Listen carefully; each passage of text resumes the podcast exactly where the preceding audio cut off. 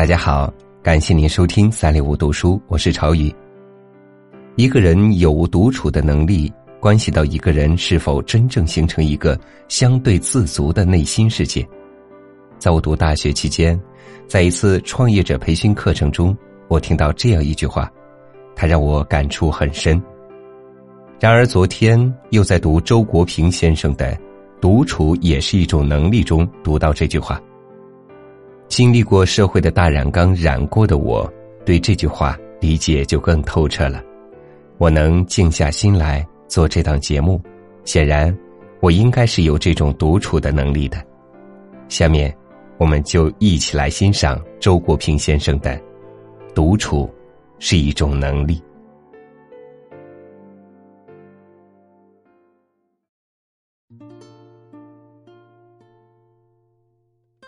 人们往往把交往看作一种能力，却忽略了独处也是一种能力，并且在一定意义上是比交往更为重要的一种能力。反过来说，不善交际固然是一种遗憾，不耐孤独也未尝不是一种很严重的缺陷。独处也是一种能力，并非任何人、任何时候都可具备的。具备这种能力，并不意味着不再感到寂寞，而在于安于寂寞，并使之具有生产力。人在寂寞中有三种状态：一是惶惶不安，毫无头绪，百事无心，一心逃出寂寞。二是渐渐习惯于寂寞，安下心来，建立起生活的条理，用读书、写作或别的事物来驱逐寂寞。三是寂寞本身成为一片诗意的土壤，一种创造的契机，诱发出关于存在、生命、自我的深邃思考和体验。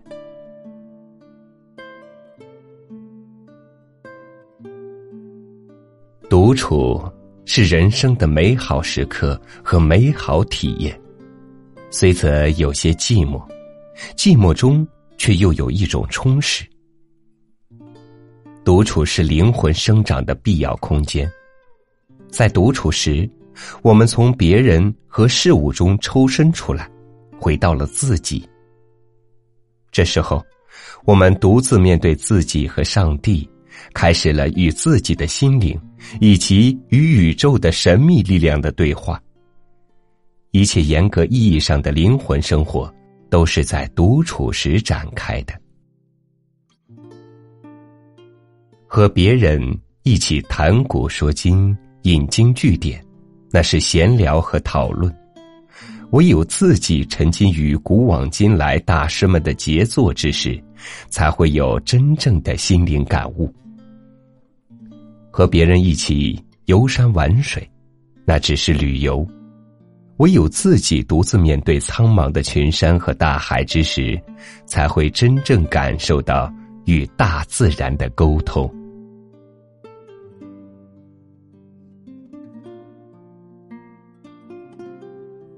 从心理学的观点看，人只需要独处，是为了进行内在的整合。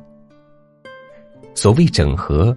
就是把新的经验放到内在记忆中的某个恰当位置上，唯有经过这一整合的过程，外来的印象才能被自我所消化，自我也才能成为一个既独立又生长着的系统。所以，有无独处的能力，关系到一个人是否真正形成一个相对自足的内心世界，而这。又会进而影响到他与外部世界的关系。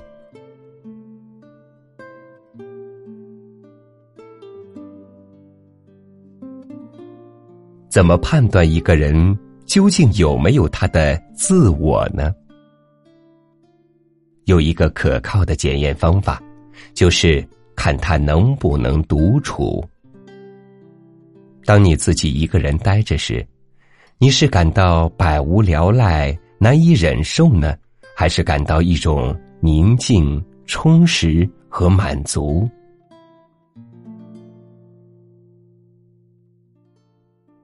对于独处的爱好，与一个人的性格完全无关。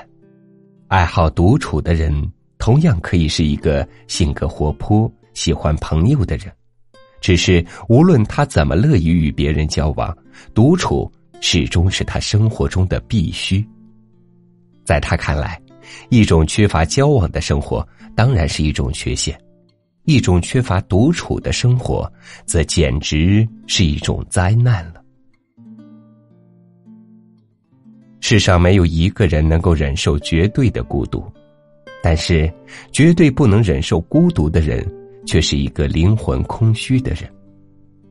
世上正有这样的一些人，他们最怕的就是独处。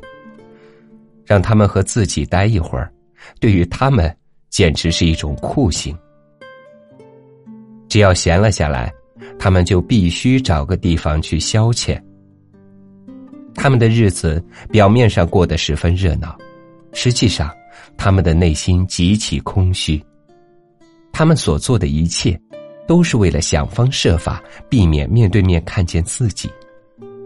对此，我只能有一个解释，就是连他们自己也感觉到了自己的贫乏，和这样贫乏的自己待在一起，是顶没有意思的。再无聊的消遣。也比这有趣的多。这样做的结果，是他们变得越来越贫乏，越来越没有了自己，形成了一个恶性循环。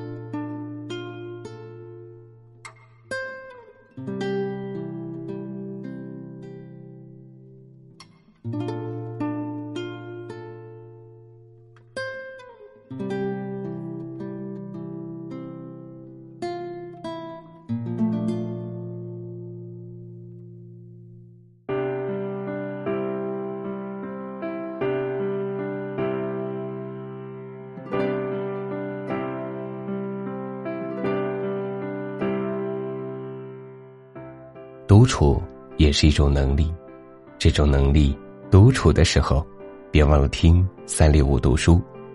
为了方便您了解三六五读书的最新动态，欢迎你关注我们的微信公众平台“三六五读书 ”，DUS 三六五，三六五读书，超宇希望成为您耳朵的朋友。咱们明天再见。